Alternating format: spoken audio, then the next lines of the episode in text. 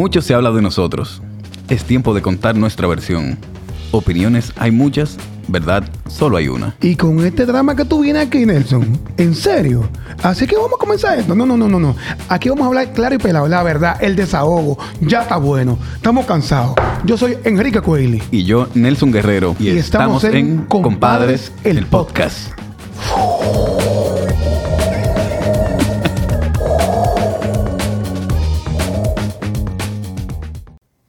Estoy feliz con este invitado número 7 que tenemos aquí en el Compadres del Podcast porque es un gran amigo, un gran compadre, un papá de verdad y un tipo valiente. Con ustedes, Luis Joel López Durán. Joel López. Eso. ¿Qué es lo que es? John. Soy el número 7. ¿Qué Es tenés? un buen número, como, Sí, como, sí, cojo el- sí, Como- yo como cojo cristiano, siete, como bien. cristiano. O sea, ustedes van contando los invitados y lo van diciendo. Va a llegar Sí. el momento que no, que se, Coño, va, Enrique, se va a perder. te metiste en un compromiso jodón. Porque pon tú que ustedes hagan 5 mil invitados. Vamos con el número 5 mil. Gracias por la invitación, muchachos. No, a ti, a ti. Encantado. Ser hijo de padres divorciados, ¿crees que te afectó en tu crecimiento? Me afectó mucho y me ayudó mucho. Para que tú veas. Yo, yo pienso, claro, porque a mí quien me enseñó a ser buen papá fue la crianza difícil que tuve. Y los vecinos que criaban mal a sus hijos y el entorno. Si tú eres una persona que eh, eh, eh, te reinventas y que aprendes de lo negativo, pues entonces esas experiencias negativas Sí. tú las tomas para poder eh, eh, eh, reivindicar cualquier tipo de acción. Entonces yo, yo pienso que a mí me fue muy mal en mi crianza, tú lo sabes. Padre divorciado, con pocas herramientas, pero eso mismo me hizo a mí prometerme romper con ese, ese, ese, ese, ese eh, círculo. cadena- esa cadena- Y yo dije hasta aquí, ya yo sé lo que no tengo que hacer.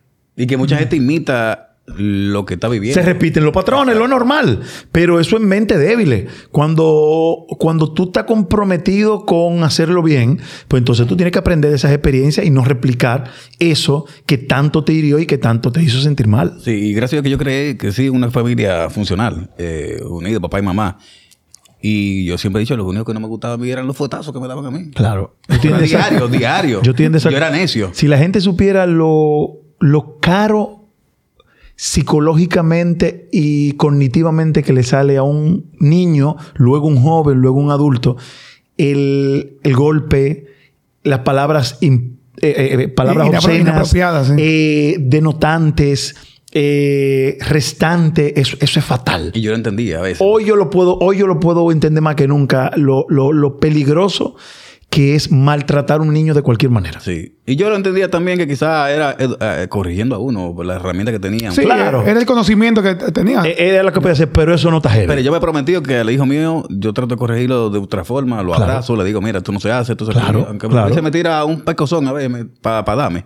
Yo lo agarro, lo abrazo, no se hace eso. Claro. O sea, si tú estás mal, tú tienes que Sí. escucharme a mí. Claro que sí, sí, es que violencia con violencia lo que genera es más violencia. Sí. Entonces es simplemente, claro, hay que tener lo que tú decías, mucha paciencia Ay, y sí. mucho amor por, por querer hacer eso que te, que te demanda tanta eh, tragarte el ego de yo soy el papá Sí. y yo soy y no es verdad que eh, los papás siempre tienen la razón o Sí. tenemos la razón siempre, no es verdad. Cuando tú terminas un evento de animando eh, o en el mismo programa tuyo Me Gusta, cuando tú llegas a tu casa, ¿cómo tú sacas ese personaje y tú dices, ok, aquí viene el esposo y el papá? La, la vaina es, loco, que es que yo soy tal cual como yo soy en... Tú sabes, una de las cosas que a mí más me ha funcionado en mi carrera es que yo nunca asumí ningún personaje. Eh, ni siquiera de histrionismo en un escenario. El que me conoce sabe que yo soy tal cual afuera y adentro. Entonces, para mí es muy fácil porque yo lo que hago es continuar con mi vida normal. O sea, tú llegas acelerado con esa euforia todavía. no, Sí, muchacho. o sea, es claro, y, y tengo que tener la energía para jugar con una niña de 6 años. Sí, sí. Porque es que a la niña no le importa que yo esté cansado. Claro, eso tú tienes que balancearlo. Quizá un día tú llegas muy cansado y en vez de jugar media hora, juega 20 minutos. Ahora siempre hay que dedicarle ese tiempo a los hijos y yo lo hago, eh, no importa qué tan difícil haya sido mi vida. Eh, a nivel de agotamiento mental o físico, lo, trato de hacerlo para, para, para jugar mi rol de padre. ¿Cómo, ¿Cómo es el- tu manejo con Chanel, esa crianza a distancia? Tu hija Chanel vive en España, Sí. en Europa específicamente. ¿Y cómo ha sido a través de los años El desarrollo ya que Chanel tiene 15, 15 años. 17. 17 años. Sí. Va a cumplir Damn. 17. 17 años. ¿Cómo ha sido ese manejo en un primer continente que es muy abierto, Sí. Muy a- a- actualizado en muchas cosas, algunas muy buenas, otras no tan buenas? Igual que aquí. Igual Cosas que aquí, buenas y por- cosas- Sí, pero aquí, aquí tú, tú no aguanta más porque No no, somos latinos y por- caribeños. cosas. no creas. Allá. Son un mito. Aquí estamos picantes. no, Enrique, comunicación, viejo. Yo pienso que conozco padres que viven con sus hijos bajo el mismo techo y no conocen a sus hijos. Y viven bajo un, mismo, bajo un mismo techo. Tiene que ver con la comunicación y con el tiempo de calidad que tú le dediques. Tú sabes que desde que Chanel se fue, yo primero la traigo cuatro y cinco veces al año. Yo Sí. la visito, hablo con ella todos los días. Pero sobre todo le he dado la suficiente confianza para que sepa que en mí tiene no solamente un papá, sino una persona a la que confiar. Y que en un momento difícil yo no le daré la espalda, sino que voy a, que voy a hacer que ella asuma las consecuencias de sus actos, Oh. positivos y negativos, porque eso siempre se le he dicho. Los papás no estamos para ordenar, los papás estamos para guiar.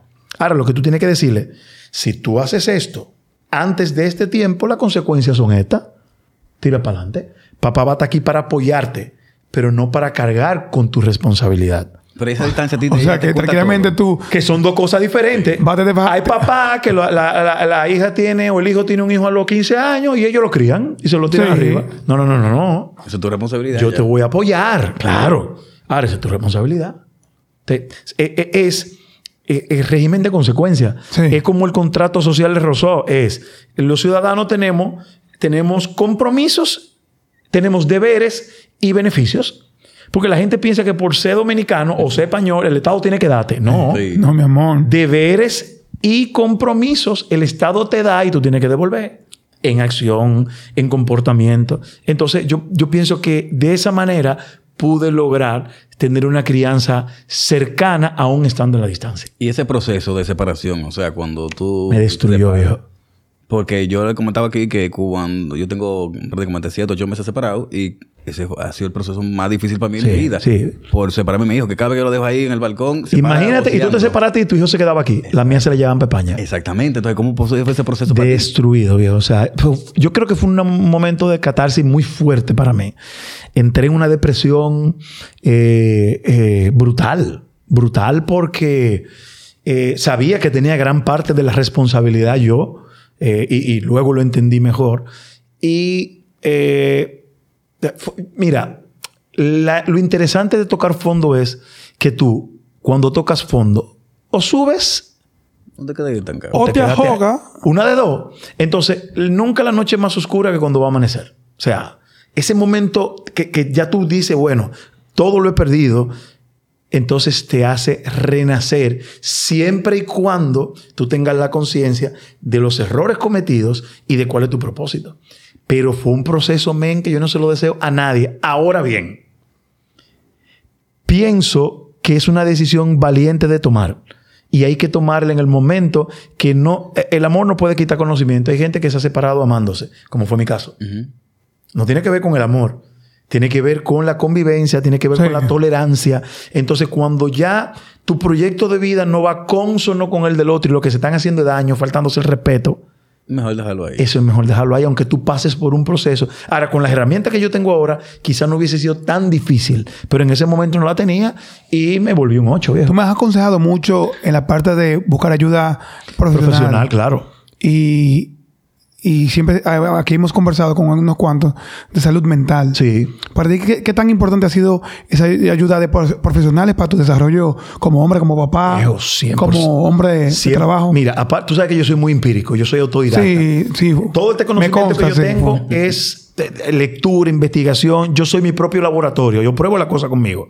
Ahora, he visitado profesionales que sí. Cuando a usted le duele el estómago, usted van del gastro. Sí. Cuando a usted le duele la cabeza, usted van del neurólogo. Sí, sí. Entonces, a usted le duele el alma, usted está, El eh, tiene un vacío pensamiento. existencial, tiene pensamientos negativos, tiene ansiedad, tiene depresión.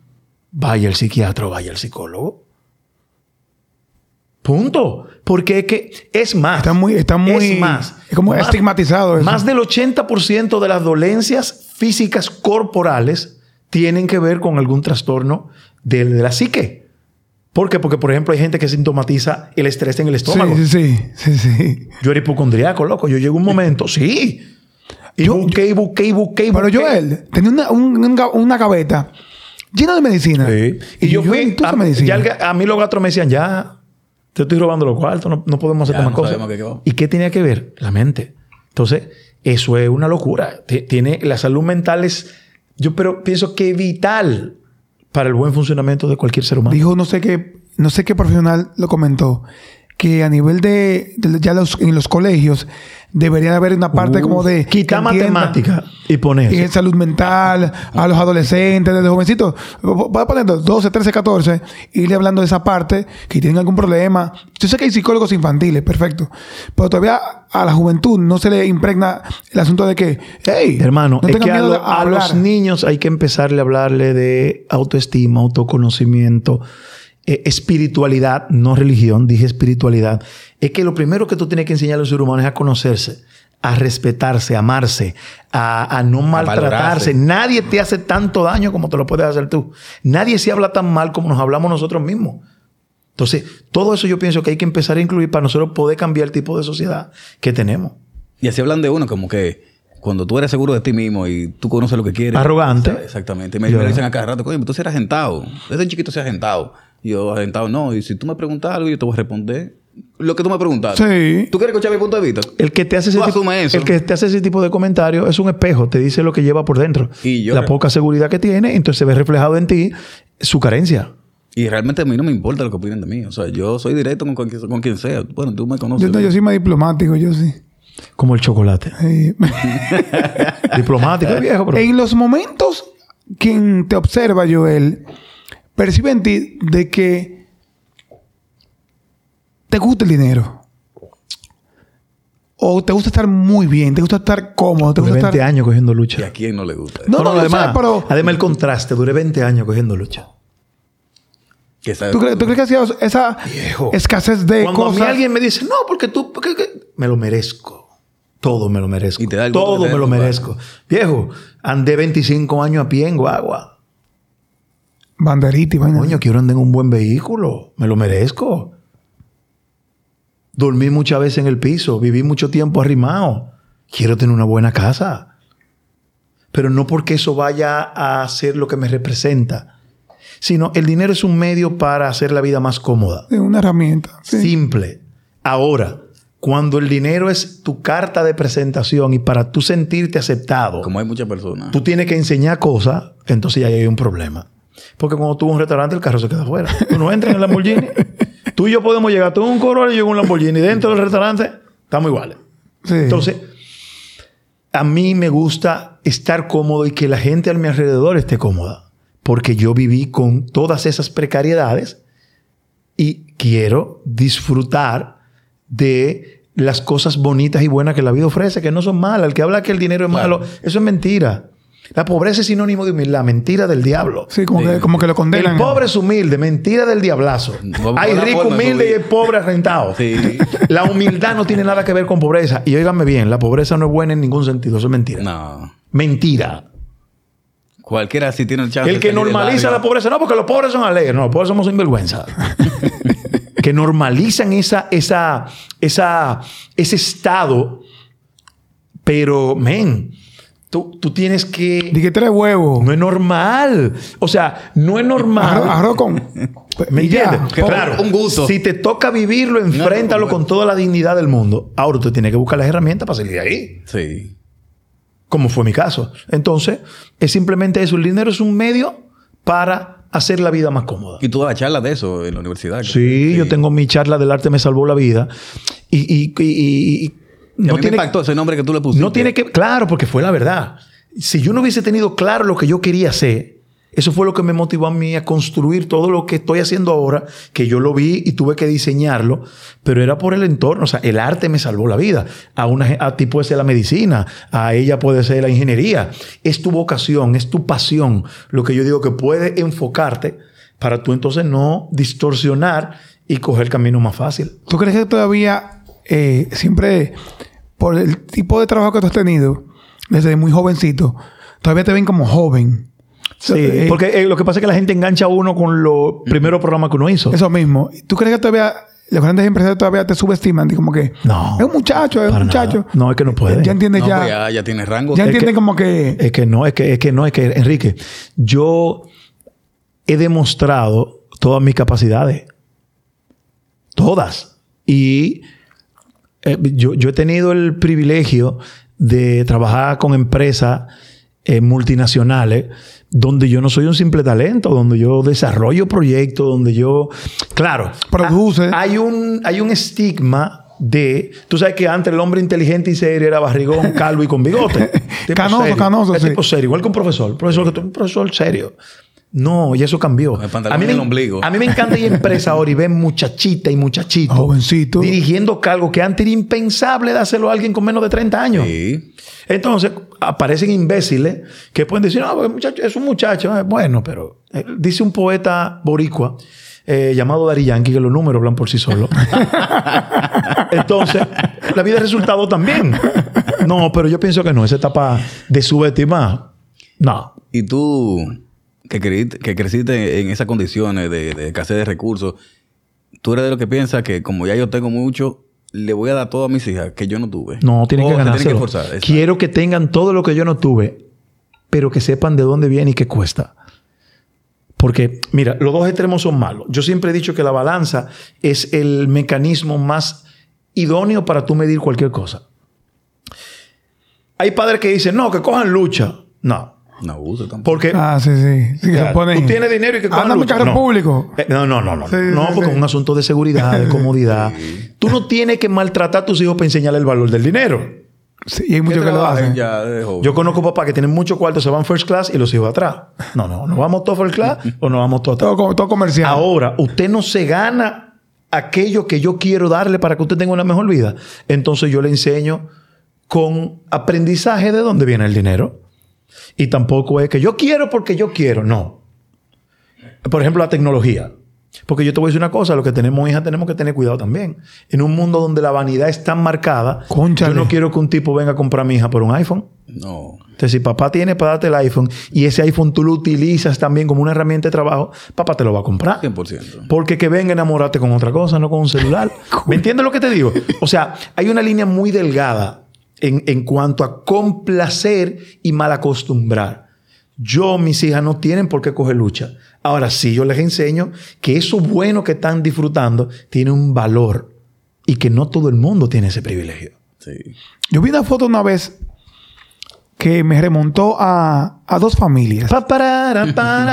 A la de Ashton Kutcher cuando estuvo casado Ah. con Demi Moore, Bruce Willis, todo, una Sí. familia muy bonita. Y también Memo con Mara, con Sí. Nicole. Una sesión de fotos el otro Sí, día. muy chulo.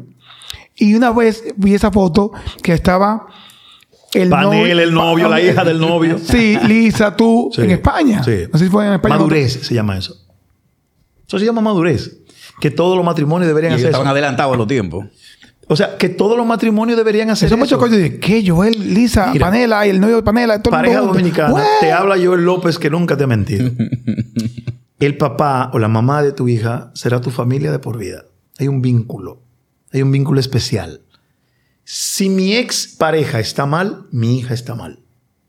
Claro, emocionalmente van a estar Si mi ex pareja está bien, mi hija está bien. Yo tengo que hacer todo lo que esté a mi alcance para que mi ex esposa, madre de mi hija, esté excelentemente bien. Y ese tipo que trata bien a mi hija, que mi hija habla maravilla de él, yo le tengo respeto, estima, valor. Y yo tengo que agasajar a ese tipo con todo lo que yo pueda, porque me está cuidando mi hija. Y somos una familia. Mira lo que pasó el otro día. Romeo iba para Canarias. Santo. Sí, Romeo Santos. QB. Mi ex esposa, mi hija y el esposo y la hija del esposo son locos con Romeo. Ellos me llamaron el día antes del concierto. Papi, Romeo va a estar en Canarias. Pero ellos saben mi relación con a Murphy, la manager de Romeo. Para no casarte el cuento, yo llamé a Murphy y lo vieron en primera fila Romeo. Primera fila. Y yo me disfruté eso como si yo hubiese estado ahí. Es más, si yo hubiese estado allá, yo me quedo fuera para darle la boleta para que ellos lo disfruten. Porque ese tipo está cuidando a mi ex y está cuidando a mi hija. Entonces, cu- ¿cuántas cosas nos evitaríamos Sí, si como- la madurez, porque ¿qué hace la gente cuando se divorcia? Quiere maltratarte y quiere castigarte a través de quién? Y eso es muy común aquí en este país. De tu hijo.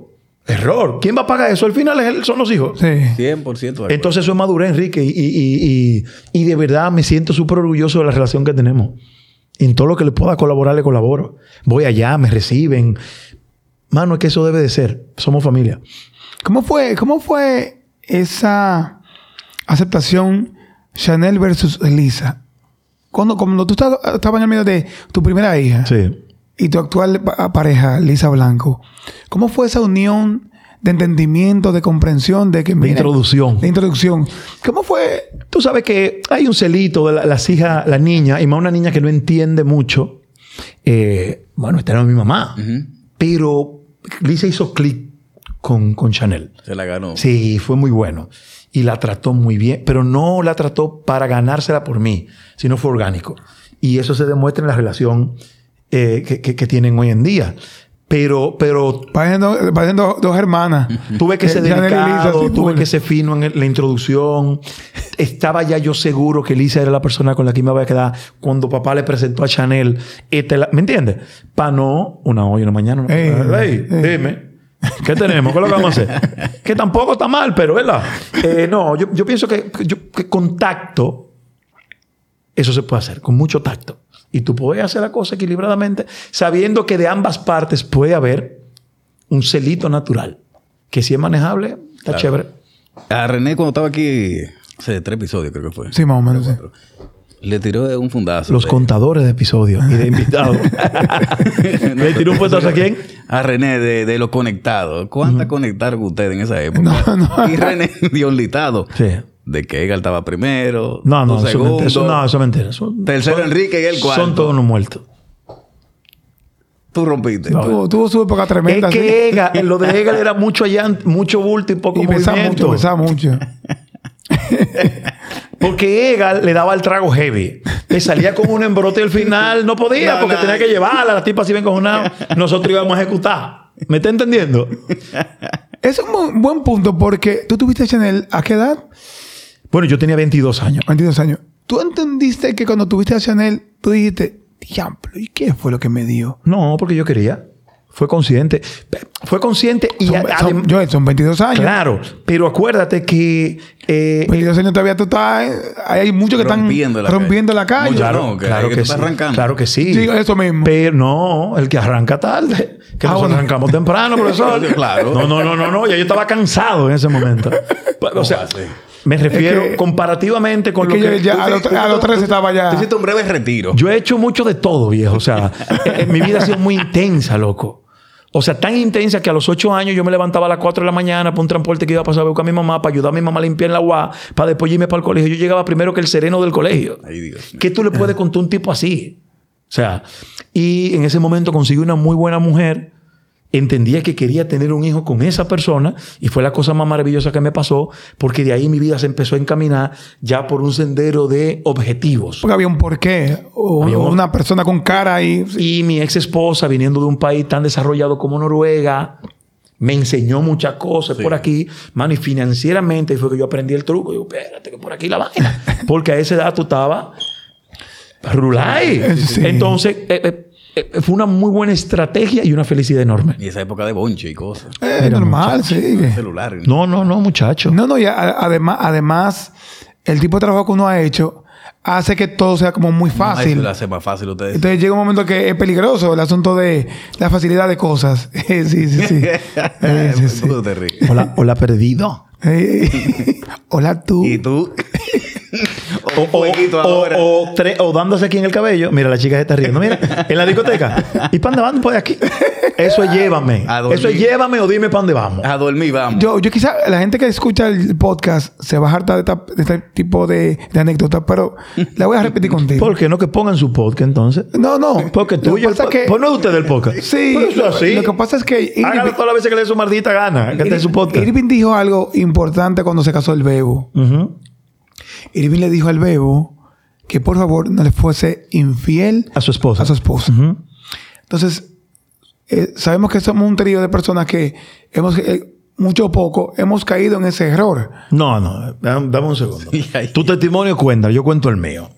Porque te siento en el respaldo de me voy a crucificar, Y me pero aquí somos este. todos malos. No, no, mi rey.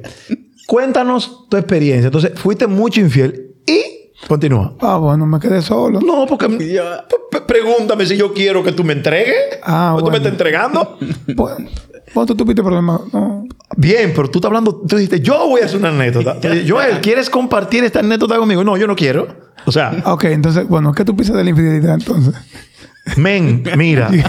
Eh, yo pienso que el- la fidelidad es un compromiso. Ahora, la, en nuestra sociedad es una construcción católica que te dice que si tú eres infiel, va para el infierno. Sí, eso es lo que tienen Entonces, em, está basada en el miedo. La, la fidelidad está basada en el miedo y en clausurarte cosas. No puedes hacer esto. Si tú haces esto, eres malo. Entonces, está basado en el miedo, no en la comprensión del compromiso. Ya. ¿Ok? Porque eh, el ser humano, química, físicamente, no está estructurado para la monogamia. Escucha bien. O sea, Escucha bien. Él él Física, entiende- él lo entiende bien. químicamente no está estructurado para la monogamia. Eso no significa que tú no puedas hacer un compromiso, Controlate. pero esfuerzo. natural no es. No lo es. Porque, porque incluso es tan normal el instinto. Tú te imaginas que tú estuvieras en un restaurante y por un momento los pensamientos de todo el mundo se pudieran escuchar en voz alta. Muchacho, mira. Porque la gente se va a la infidelidad nada más. Y cuando tú quieres tirar un carajito del balcón que te tiene loco, que tú lo piensas, Jung, la parte oscura, tú piensas tirarlo, no lo tiras. No. Pero, Oye. varón, y cuando uno siente envidia, eh. que lo sentimos todo, y cuando tú sientes celos, y cuando tú sientes celo profesional, eh, eh, eh, ahora, no es lo que tú sientes, es lo que tú haces con lo que sientes. Porque de eso he leído muchísimo del, del maestro Carl Jung, eh, que, que- que habla que queremos negar tanto esa parte oscura que nos castigamos cuando tenemos un pensamiento impuro y no tiene que ver con eso. Yo pienso que el tema de la fidelidad tiene que ser un compromiso en una relación y hay gente que decide no ser fiel mutuamente Sí. y eso es válido. En comunicación, si se entienden, está ¿Me entiendes? Tú, yo te voy a dar un trabajo y yo te digo cuánto tú vas a ganar y cuáles son tus compromisos conmigo. Si tú lo aceptas, Ya. entonces, ahora, que se puede ser fiel en base a un compromiso sobre la base del amor, sí, pero no debe ser sobre la base del miedo. No debe ser, nada puede ser, nada debería ser sobre la base del miedo. Es como el papá que le dice a la hija, si sale preñada te mato. Y después está vuelta loca con la muchacha. ¿Me entiendes lo que te digo? Mira qué diferente que tú le digas mi hija, yo entiendo que esta no es la edad, por esto, por esto, por esto, por esto, por esto. Ahora te voy a matar si sale. Entonces, la infidelidad se ha jugado mucho al satanismo y a la condena que hay detrás de esa infidelidad, cómo se llegó a esa infidelidad. ¿Por qué? ¿Por qué? O sea, ¿me entiendes? Entonces, creo que es un tema que cada quien tiene, se ve siempre más religioso y moral que científico. Una careta que tiene todo el mundo. Correcto. Tú dijiste algo que fue controversial, que tuvo su cosa por un lado que lo apoyaron, otro que no, que tú, que- creo, que- creo que fue donde Pamela, Ujú. de que el amor no es hasta que la muerte lo separe, sino hasta que uno decida o lo sienta. 100%. 100%. Y yo estoy de acuerdo, pero mucha gente dice que no, que está loco, que hay que buscar ayuda. No, hermano, si ya usted terminó. Pero perdón, y el que tenga una relación tóxica donde la mujer la golpean, donde... No, a veces ni hay que llegar ni al, ni al, No, ni no, al no, físico, estoy hasta ver- verbal. Entonces es hasta que la muerte lo separe. O el descuido. Ahí sí la muerte lo va a separar. Sí. Porque ella lo va a matar a él o él a ella. Sí. Es que, na- óyeme, nada es más. No hay nada comprobado que sea eterno. Mencióname algo. ¿Tú vives en la misma casa que vivía cuando naciste? No. Nosotros administramos cosas. Simplemente, mi carro, el que yo tenía antes, ahora lo tiene otra persona. Y ese era mi carro. El que tengo ahora, yo lo llamo mi carro. Cuando lo vende de otro, estamos administrando cosas. Entonces, tú no puedes pretender censurar de entrada, pase lo que pase, esto hasta que la muerte lo separe. Pues tú estuvieras trabajando en el mismo sitio que trabajaba al principio, y tú y yo, Sí. y tú, aunque te trataran mal, te pagaran mal, no te dieran valor, Seguí tú te quedarás ahí porque hasta la muerte que te separe. Vuelve y entra la moralidad y entra la religión a señalar. yo soy un tipo de ciencia. Y soy un tipo espiritual. Pero yo Pero no puedo tú. pretender que dos personas que no quieren estar juntas se queden obligados, como hay mucha gente que tiene 40 años que ni siquiera se toca la mano, Y busca la vuelta y no. por lo que va a decir la sociedad y porque hasta que la muerte los separe. No, no estoy de acuerdo. Sí, ¿Tú, Enrique. tú entiendes, la parte de... Hay una canción muy linda de Basilio que dice, no cabe duda que es verdad que la costumbre... Es más fuerte que el es más amor. fuerte. ¿Tú crees eso? Sí, Que hay muchas parejas que están más acostumbradas que ya que no se costumbre y aman. miedo. Cos- costumbre y miedo. Y miedo, claro. Enrique. Entonces la costumbre... cosa que evita es lealtad, No, no, no, no, no. agradecimiento. Enrique, la cosa No, que más se pone de, de manifiesto cuando una persona tiene el, el miedo a lo desconocido en cualquier área. Cuando tú tienes una pareja, tú dices, este es malo, yo lo conozco. A conocer otra gente, a mucho, Es sí. lo mismo que un trabajo.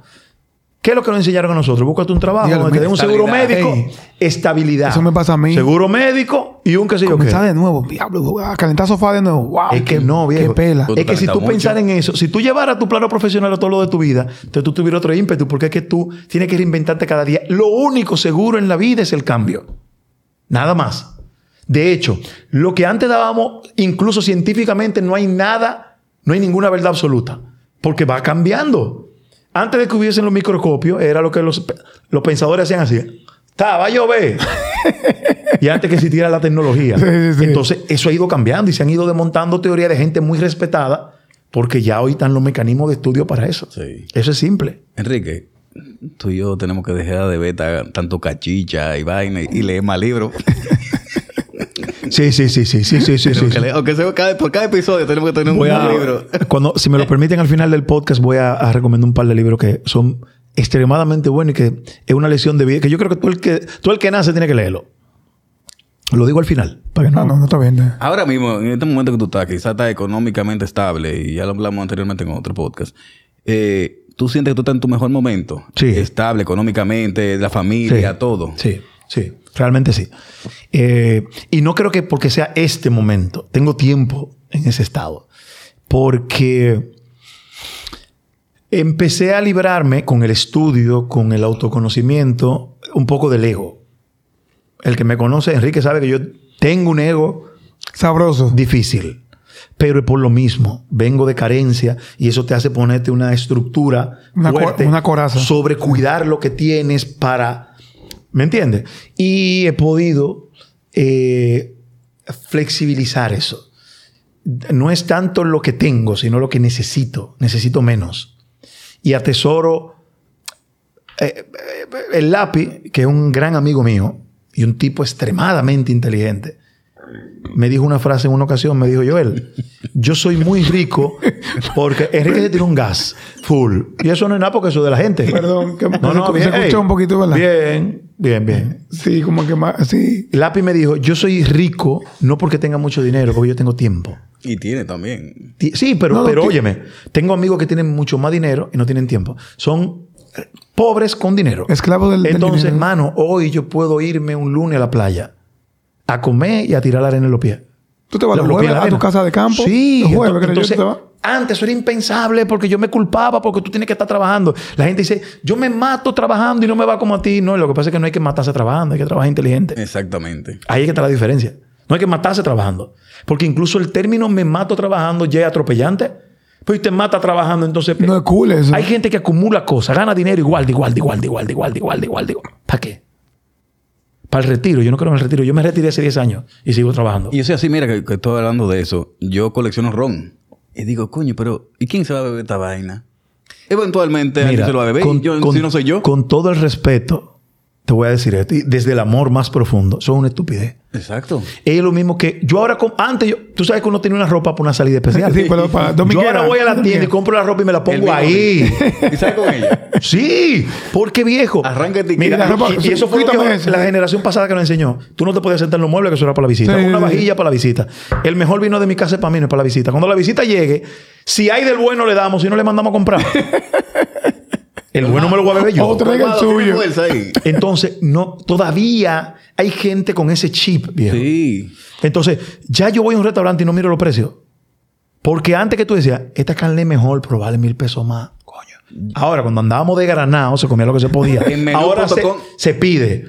Porque Po- porque tú te lo mereces, mano. Te- yo en pandemia me perfumaba todos los días. Oye, ah, te tapa la perfume y si no morí. Uy, me cambiaba.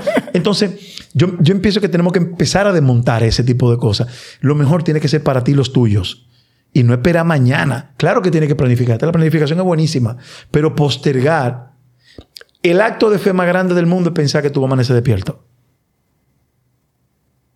Punto. ¿De verdad? Ese es el acto de fe más grande. Nos vemos mañana. Ajá. ¿Estás seguro? Señores, y uno lo da por sentado. Sí. Mañana nos vemos.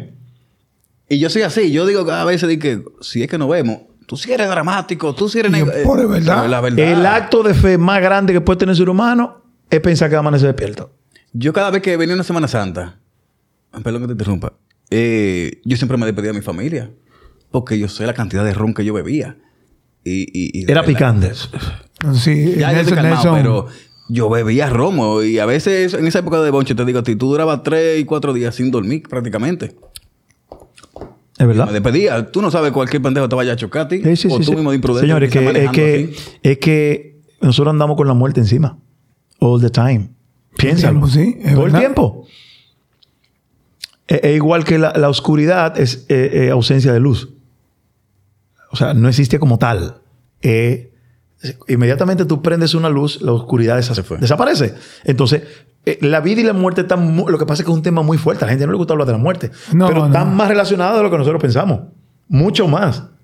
Nosotros somos muertos que andamos caminando.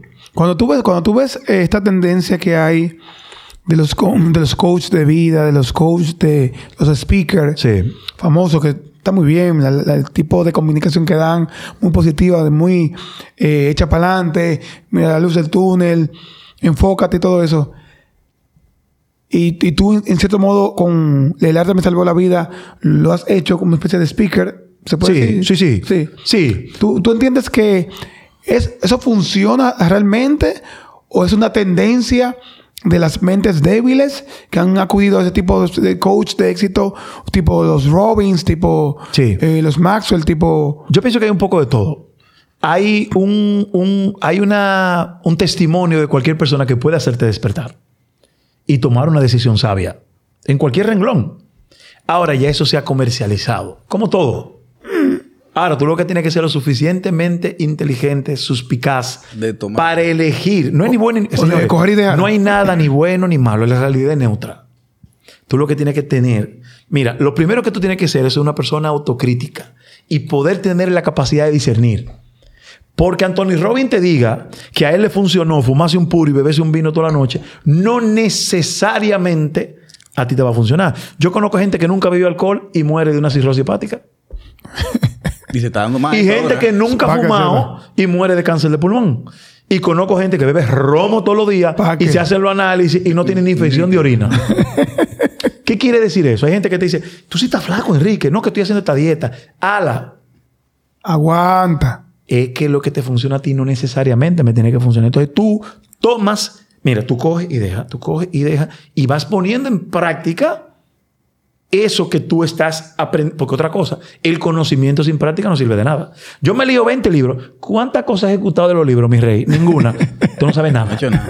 Entonces, tomar y dejar. Ahora mismo hay una sobreexposición de pensamiento mágico Sí, como que... que se ha convertido en un negocio. Hay gente que aprovecha tú mentes. a Instagram y La a TikTok. de la gente. Claro, o sea, y eh, po- por, eso tú tienes el despertar tiene que hacer, tiene que venir de ti de adentro y de ahí tú vas a tomar. Anthony Robbins tiene muchísimas cosas buenas, hay cosas que yo no comparto con él, hay otras cosas que me gustan de otro de otro mentor. Entonces es coger y dejar, coger y dejar. Por ejemplo, el viejo mío me llamaba la atención cuando un día iba, un domingo iba a la iglesia episcopal, acompa- acompañaba a mi mamá a Unity Dominicana, iba a una iglesia católica, llegaban despertar y atalaya de los testigos de Jehová. Y, y comían, eh, y iban a ritos de Los Hare Krishna, sí. Y yo decía, papá, espérate un momento. Defínete. Espérate, No. que me, estoy como, me siento como confundido. Y me dice, ¿por qué te- Aprovechando lo mejor de y yo, todo. ¿Por qué tú te sientes confundido? Y yo, papá, que yo te voy haciendo muchas cosas. ¿A quién tú, a quién tú perteneces? A lo que me haga sentir bien. tu papá es un hombre muy yo, sabio. ¿Qué? Muy Sí, sabio. Yo ob- obtengo lo positivo de cada cosa. claro. ¿Qué tiene de malo? ¿Quién te dijo como que esa doctrina esa es la que hay y no, te- y no doble? Dame mira para allá qué es lo que hacen allá. ¿Qué tiene de malo? Hinduismo, vamos para hinduismo. Eh, eh, te digo, va, mormones. Me siento en la iglesia de mormones, escucha. Ah, interesante. Es lo mismo como tú. Señor, hay restaurantes que son famosos por un plato y tú vas y te lo comes y va el otro y te come el otro que te gusta. Ya. O sea, tiene que ver con eso. Eh, eh, esa. eh, ese sobrepensamiento mágico de que tú todo lo puedes. Hay que bajar. No. Entonces tiene que ser, tiene que ser sobre la base tú. de la realidad. Y, y- y tú construyes. un- eh, eh, yo pienso que el potencial ¿Qué humano es esta infi- mesa? El potencial humano es infinito, pero usted tiene que saber cuáles son sus limitaciones. Para no porque no frustrarte, porque entonces viene la frustración y hay un doble problema. Eso es simple. Ahí está. tiene que ser re- realista siempre en la cosa. eh, Y yo siempre lo digo. Pero no pesimista, Claro. ni muy optimista. Tú tienes que ser. Ahí viene la balanza de nuevo. Ahí viene la balanza de nuevo. Yo quiero llegar a Puerto Rico volando, yo con mi mano. No, no puedo. No, no, mi amor, no. puedes volar. Todavía no. Puede ser que en un par de años se invente. Hoy no es posible. Hoy tienes que montarte en un avión. Esa es la realidad. Sí. Te puedes ir en primera clase, te puedes ir privado. Volando tú no puedes llegar hoy. Eso mañana puede cambiar. Pero, pero los hoy- sueños se pueden. No, hoy no va a llegar volando. Aguántame el- Ahora, bájate a construir algo que se pueda volar. Ahí sí yo te lo compro. Tú estás trabajando en un proyecto que tú sueñas. Hay otra cosa. Pero yo quiero que alguien construya un aparato para yo llegar volando a Puerto Rico.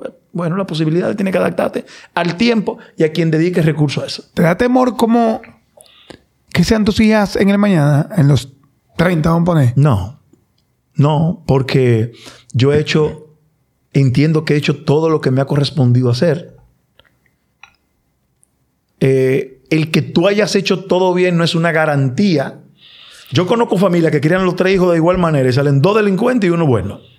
Eso, y tú dices, ¿qué pasó? Fuera de la ¿En qué- formación, qué fuera de la... Yo era ese. Hay, No, tú no eres tan hay malo. una toma de decisión independiente. O sea, ahora que quiero lo... me- Yo lo único que quiero es que mis hijas sean felices.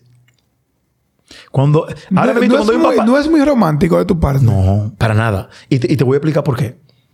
Es que es un poquito más pragmático. ¿Cuánta- eh, tus papás no te exigían buena nota. Y si tú no sacabas buena nota, era Una pela castigo. o de castigo, sí. Me exigían, pero eh, Hoy yo entiendo que una buena nota no representa el, la capacidad de un estudiante. Todo lo contrario. Todo lo contrario. Es un mecanismo de presión para nublar la capacidad de un estudiante. Lo más chocante que yo he visto que de mi generación y de otras, los que éramos, no, no éramos tan buenos son los que hemos Sobresalieron. bien. Y los que eran muy buenos, dice. Y tú, a veces, no, cuando nos juntamos, dices, ¿qué le pasó a Fulano? Y Fulano que era el brillante de la clase o de la universidad, ¿qué le sí. pasó? En mi casa. Si era el summa cum laude y el magna cum En laude. mi casa, cuando nosotros chiquitos, nosotros practicábamos siempre todos los deportes del mundo, de por haber. Nosotros nos dejaban el club naco a las 12 del mediodía, 1 de la tarde, hasta las 8 de la noche que nos recogían. Y nos exigían buena nota. Y coño, ¿cómo tú vas a sacar buena nota si tú estás desde las 12 de la 1 de la tarde hasta las 8 de la noche? Está complicado, No vas a querer hacer nada. Y, y también forzando a los hijos a ser el mejor. ¿El mejor en qué? Lo mejor es muy relativo. Pero a nosotros nos gustaba mucho eso. pasar No, no, el porque club. te hace competitivo. Exacto. No es Sí. más, vuelvo y te repito, todos los excesos son malos. No es que eh, tú tienes que hacer que tus hijos sean competitivos, pero que eso no define Sí. nada. Porque yo quiero que mi hija, si es, a veces ella me dice, "Pa- papi, saqué 90 en el examen.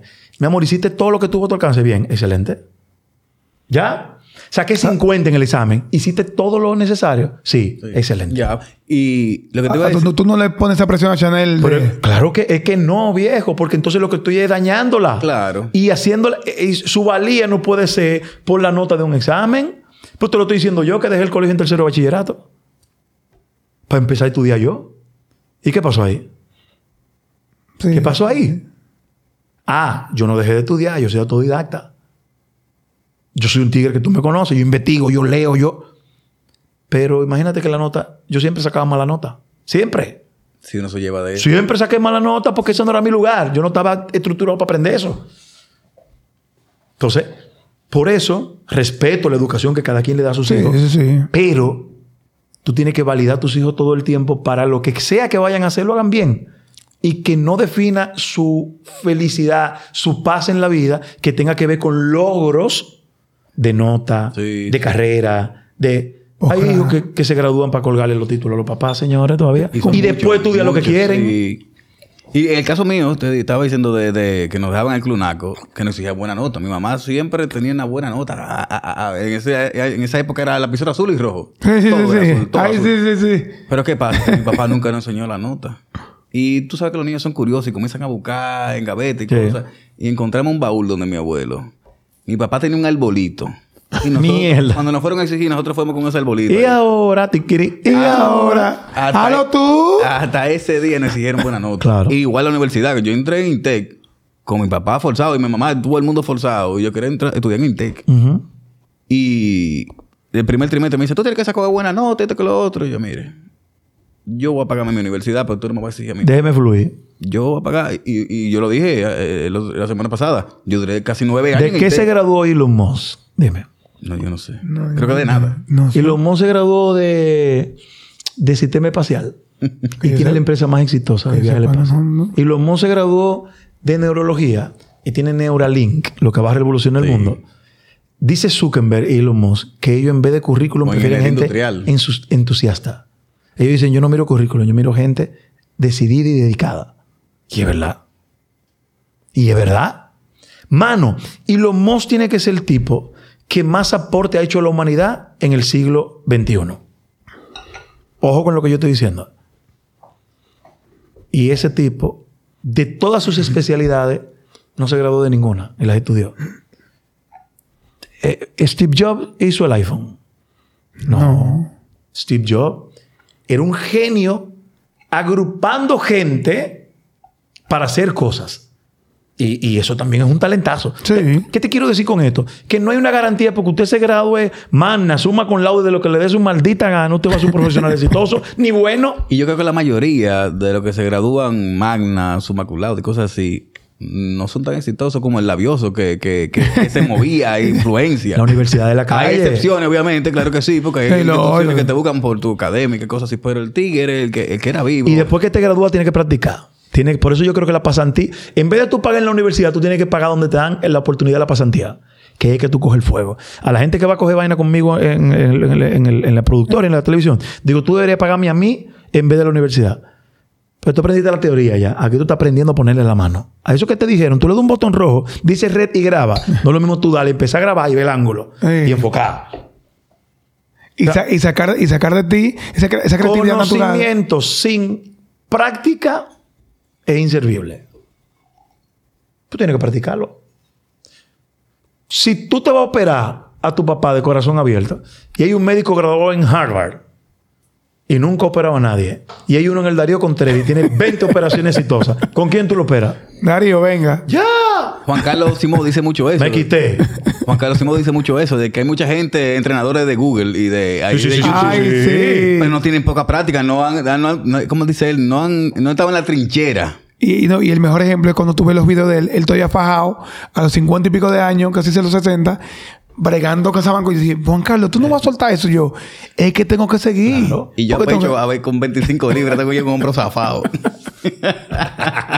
Hablando de esa parte, Simón, la parte física, tú entiendes, muchas veces a quienes no hacen ejercicio acusan a los que estamos de este lado de, la, de vanidosos, Claro. superficiales y que creemos que y nos dicen el, el cuerpo el cuerpo va a envejecer el físico se va lo que queda es el alma y el pensamiento pero tú entiendes que tu cuerpo es tu templo Pues 100%.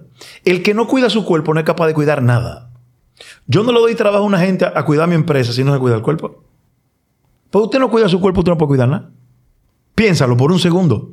digo O sea, con lo que tú caminas, respiras, no lo cuidas. Yo no te puedo poner un carro mío en la mano. Ni un dealer, ni una empresa. Pero mira pensándolo fríamente Hermano, es que... La disciplina. Es que, es que tu, tu herramienta de trabajo es tu cuerpo. Es tu... Y, y- y hablo física, tanto física como cognitivamente. sí, sí. El que dice eso es, vuelvo y te repito, es un espejo de que quisiera y desearía eso. Y no tiene tener- agallas. o esa disciplina o Y- exactamente. Entonces, óyeme, ya está comprobadísimo. La cosa que mejor le hace al alma, a la vida, es hacer ejercicio. Y cuando hablo de ese ejercicio no tiene que ser pesa, ni... Sí. No, no, no, no, no. Es Ni- moverte. Ni, ni crossfit. Es moverte. A ping-pong si tú quieres. Moverte, porque eso no solamente te ayuda al corazón, al cuerpo, es que te ha comprobado que hacer ejercicio libera una cantidad de sustancias beneficiosas para el organismo. Entonces, ¿cómo diablo tú no vas a cuidar tu cuerpo? Entonces, el que dice eso es un ignorante que no necesariamente malo, quizá ignora eso y no sabe los beneficios y no quiere, no quiere dar, no quiere atreverse a disciplinarse para lograr objetivos. Y eso es como, como lo, lo- el descarriado, como dicen en la calle, que, que se convierte.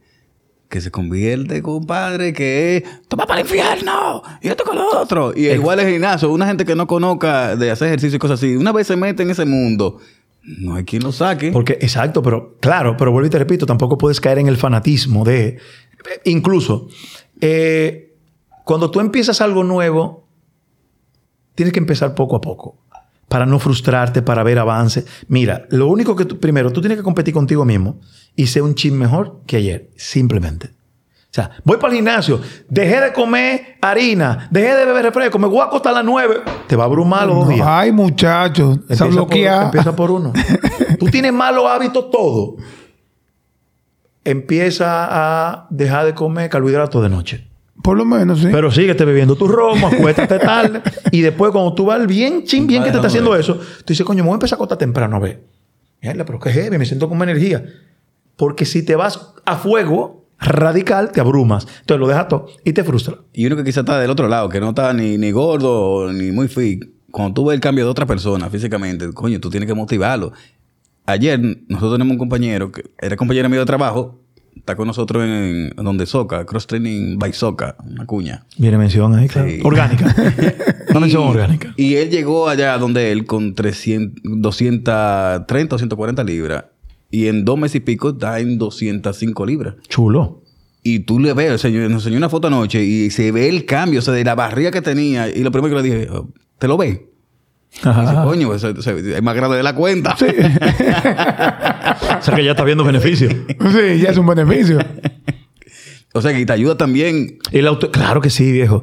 Por- Por eso te dije, es un asunto físico y cognitivo. Porque, porque a medida que te sientes mejor, eso se va reflejando incluso en tus relaciones, viejo. Tu seguridad. Eh, Tiene que ir de la mano mente y cuerpo siempre, viejo. Siempre. Mente y cuerpo en todo. ¿Tú, tú, tú crees, que- ¿Tú crees que estamos en una época de una hipersensibilidad? De una sensibilidad excesiva, de, un, Una ñoñería. de una ñoñería al extremo. Mira, yo pienso que la democratización de la palabra y de los medios, Mm. ya antes era exclusivo el que podía opinar. Sí. Ya todo el mundo puede hacerlo. Eso ha sido muy bueno y muy malo. Porque no recuerdo quién fue que dijo esta frase, pero eh, magistral. Las opiniones de todo el mundo se respetan. Ahora, no todas las opiniones son respetables. Diablo. Ojo con eso. Tú puedes decir el disparate más grande del mundo y yo tengo que respetar a ti como portador de esa información. Pero esa información, si no está basada en ciencia y en la verdad, yo no la puedo respetar. Yo respeto al ser humano, pero no la opinión de ese ser humano. Entonces, eso es lo que está pasando ahora mucho. No, porque yo tengo derecho. No. Usted tiene derecho a decir lo que usted entienda. Ahora, que lo que tú digas sea respetado y sea bueno, no necesariamente. Entonces, ¿quién tiene que velar por eso? En todos los... Primero, eso tiene que ser individual. Tú tienes que tratar de ser un mejor ser humano tú. Cuando tú cambias, todo cambia. Pero hay ciertas cosas que solamente puede regular el Estado. ¿El Estado? El Estado de Derecho. Porque hay cosas que no dependen de Mala ti. palabra y cosas así. Sí, sí. No, mala palabra no. vulgaridades. Mala palabra en el aire. Eso lo tiene que regular el Estado. Sí. Porque en China... el TikTok de China no es el mismo que el de América. Para nada. Y ellos porque lo, inventaron. Es educativo el TikTok de allá. Para que lo sepa. Entonces, el Estado puede regular Google, Maraca, maraca. No, no, YouTube, todo. Porque un Estado. O sea, ¿tú me entiendes? Pero China lo hace. Tú no puedes ir allí. "Ay, No, no, no, no. Espérate. Entonces, eh, ahora, el cambio tiene que empezar por ti. Pero el que todo el mundo tenga la oportunidad y además, lo que pasa es que la mayoría son ignorantes y eso es peligroso. Porque son los que eligen a quienes no gobiernan. Entonces, ahí hay un... Mira, ahí entra entonces la otra parte. Que, ahí estoy de acuerdo con la Biblia. La salvación es individual. Y esto está ahora mismo, sálvese quien pueda. Lamentablemente. Porque tú quieres. ¿Qué es lo que yo hago? Yo no me como el semáforo en rojo. Yo hago la fila para doblar a la izquierda donde me corresponde. Sí. Pero ya maldecía al que no lo está haciendo, ya no lo hago. Porque ya yo te lo dejo a tu responsabilidad. Jódete tú. Además, yo no voy a molestarme porque tú lo estás haciendo mal. Y a veces uno no aprende esas cosas porque tú Cuesta. tienes un carro nuevo. Cuesta. Y viene un motorista y tú quieres forzar con él, un guagüero, una vaina. Cuesta. Y yo digo que a mí me han pasado muchísimas Pero veces. tú no puedes comprometer, tú no puedes dejar tu, tu tranquilidad en manos de No, nadie. no, no. No debes. Y a ustedes, la gente del medio, o sea, de, de la televisión, de la radio y cosas así, a ustedes, ustedes hacen un comentario fuera de No lugar, exigen el Se joden. Y lo digo por el comentario que pasó con, con esta joven el otro día en la televisión. Ah, sí, sí, sí.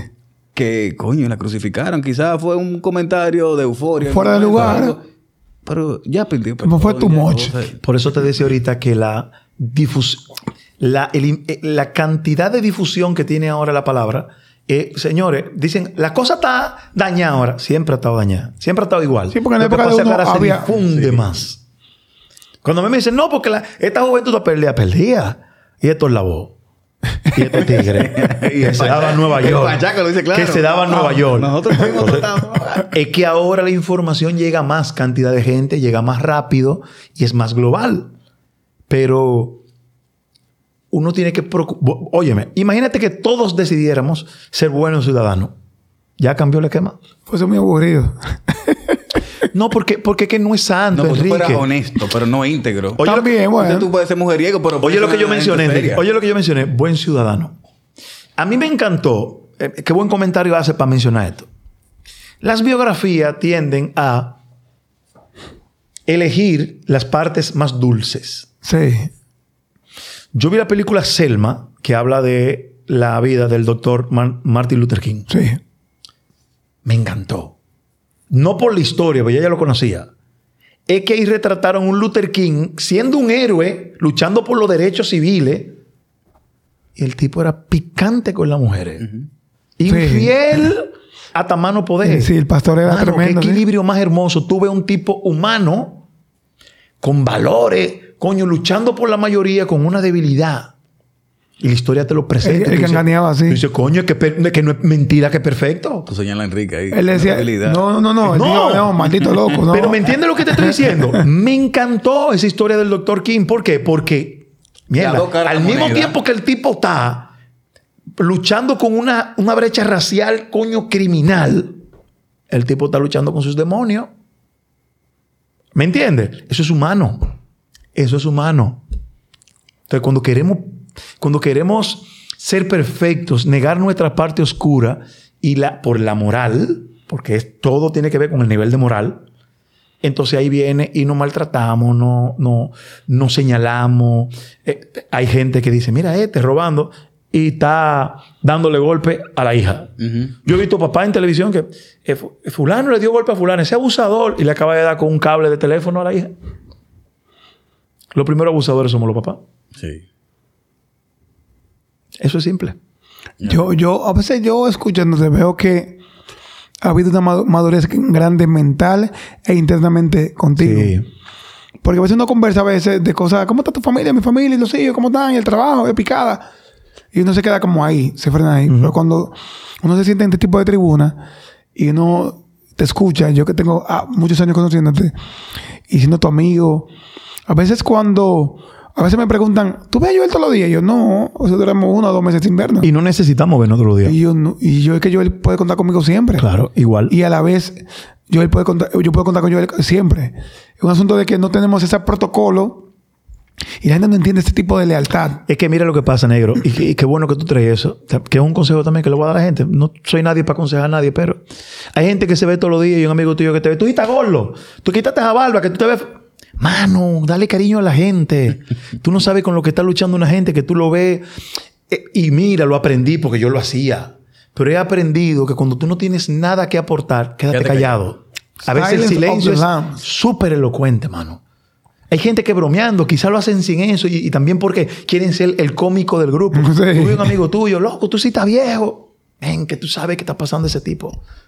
Yo ahora he aprendido, cuando veo una gente que tengo mucho tiempo que no veo, y tus hijos y tu mamá, no, no, no, no, ¿cómo tú estás? Después conversamos de todo lo demás. Men, ¿cómo, tú estás? Tú lo sabes cuando te ves Sí. negro, ¿cómo tú estás? Entonces, después que, coño, estoy bien, estoy... Ah, coño, y dime... Porque la norma es, ¿y te casaste? ¿Y los hijos? ¿Y el trabajo? Ya tiene ¿Y la vaina? O te ven loco, porque tú estás gordo. Po- Tú estás acabado. y eso Sí. es maltrato, señores. Uno lo ve como... un- y, y se Y, normalizó. le, y le ponen como un Es chanza. más, ese es el peor bullying que tú puedes recibir de una gente que te quiere. Porque te quiere. Pero te quiere. Y para darte cariño tiene que insultarte. Sí, sí, sí. Hay mucha gente así que quiere como humillarte.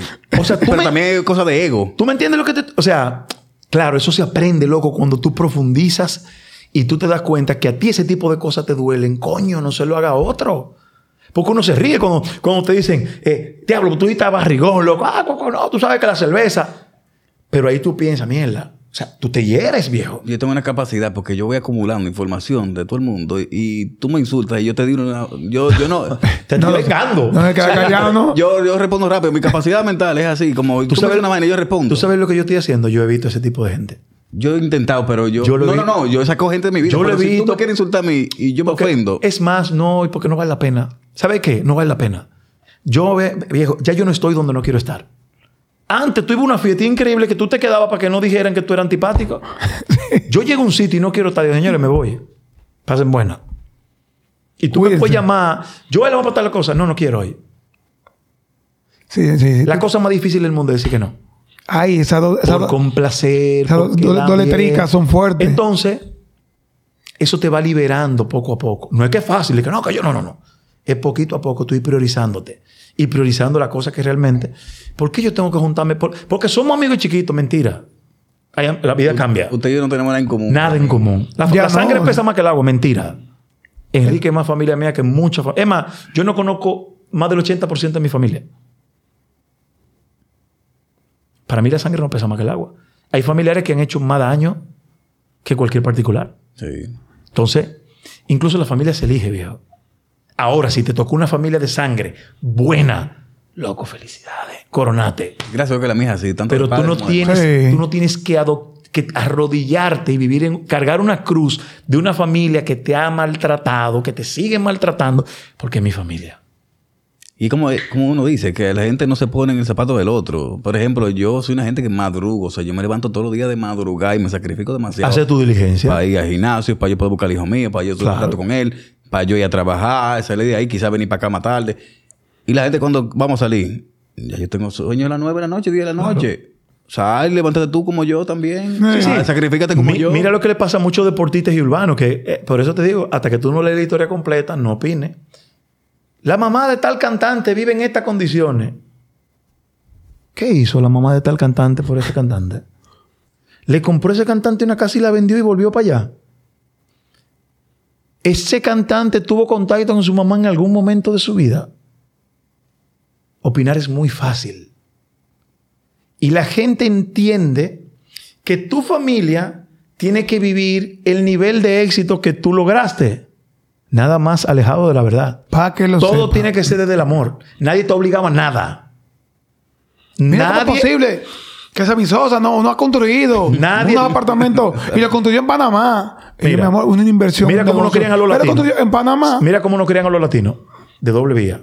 Una cosa horrenda. Los hijos quieren, los hijos quieren conseguir fortuna y que le vaya bien para mantener a los papás. Y los papás quieren que le vaya bien para seguir manteniendo a los hijos.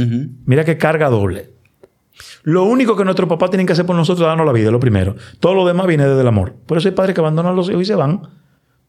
Tú eres un mal padre, bueno, eso está en discusión. No cumpliste con tu rol, eso es otra cosa. Ahora, un hijo tiene que mantener sus papás si lo quiere hacer. Claro que sí. Si tiene la posibilidad, claro que sí. Está en la obligación. No. Pues tu papá era millonario y lo gastó todo. Y ahora tú tienes para vivir lo tuyo y lo de tu familia. Tú vas a quitarle de la boca de tus hijos para dárselo a tu papá, que dicho sea de paso, era millonario y botó todo el dinero y fue un mal papá. Ahora, desde el amor, Está en discusión eso. sí. quiero. Sí, es complicadito. Me nace. Ahora, no porque yo tengo la obligación, porque la palabra obligación es muy fuerte. Y por eso, por eso cada quien tiene que ser dueño de sus actos. Lo- mira, una decisión que tú tomes hoy repercute en el mañana positivo o negativamente. En tu salud, en tu cuerpo, en tus relaciones. Por eso uno tiene que... po- Por eso yo lo digo. Equivocarse no está mal. Pero usted tiene que asumir la responsabilidad como un varón. Y trata de equivocarse con cosas nuevas, no con lo mismo. Porque si te equivocas con lo mismo, no estás aprendiendo. Era un residente. A mis colaboradores yo les digo, se pueden equivocar todos los días 30 veces con cosas nuevas. Con lo mismo no. No me repito. No se lo permito. ¿Por qué no se lo permito? Porque la primera vez no sabías, no es tu culpa. La segunda vez, después que tú sabes, no. No, no, no, no, no, no. Recoge y te fuiste. No. Ahora equivocarse de humano, errar de humano con cosas nuevas. Con lo mismo, no. Sí, siempre. No, no, porque hay un hoyo en el frente de tu casa. Coño, no sale por ahí. Hay un hoyo en la silla de- Lo tapan, pasa. ¿O no lo han tapado? Oye, no Evita el curso por ahí otra vez. bordéalo. Ya. 100%. Sencillo. Joel, muchas gracias por acompañarnos. Un- un gusto, mano, de verdad. Qué bonito trabajo están haciendo. Me gusta porque... De noche. Eh, Porque eh, creo que el contenido familiar es vencedor. Porque lo disfruta la mayoría. Y queremos exaltar a esa figura padre. paterna que, Coño, que ha sido tan maltratada. sí, que hemos eh, medio La ninguneado. oveja negra, lo malo, lo... Señores, si, las no mujeres, si las mujeres supieran que los papás, la los hombres le llevan más difícil, porque las mujeres por lo menos tienen el permiso de expresar sus emociones, los hombres no lo tenemos. Ya llegué con- Nos castraron, los hombres no lloran. Si tú lloras con un amigo tuyo, Y eso. o sea, te das te das cuenta, imagínate, por eso hay tantos hombres violentos, mano. Y mira, que tú mencionas eso ahora, para allá para cerrar, que ya no están mirando. Güey, dos minutos, güey, dos minutos, dos minutos, dos minutos. Yo le A comentaba. dos mil pesos los minutos voy a pagar. Yo le comentaba a una compañera. Medio minuto. dale. Yo le comenté a una compañera la semana pasada que a la mujer se le hace más fácil expresar sus sentimientos. Sin embargo, el hombre no. Ahora, cuando tú estás con ese amigo, que es el amigo del hermano tuyo, y te da tres palmadas, tres palmadas por atrás, Sí. Y usted está pasando por una situación difícil, usted se va a fajar a gritar. Claro. Sí. Pero va lo, a que, pero lo que te digo es que la sociedad ha castrado a los hombres Muchacho. emocionalmente. Los hombres no lloran, los Firme, hombres doble, como un roble. firme. Usted, Pa, y, saca el eso, pecho. y eso hace que se cree un, un hoyo que se va llenando con odio, con rencor, con resentimiento. Y por eso la gente explota con los más débiles. Sí. Señores, gracias. Gente, con Dios. Hasta Recuerden disfrutar del mejor programa de televisión de República Dominicana. Me gusta de noche, Late Night. Check it out. Oíste, Hochi.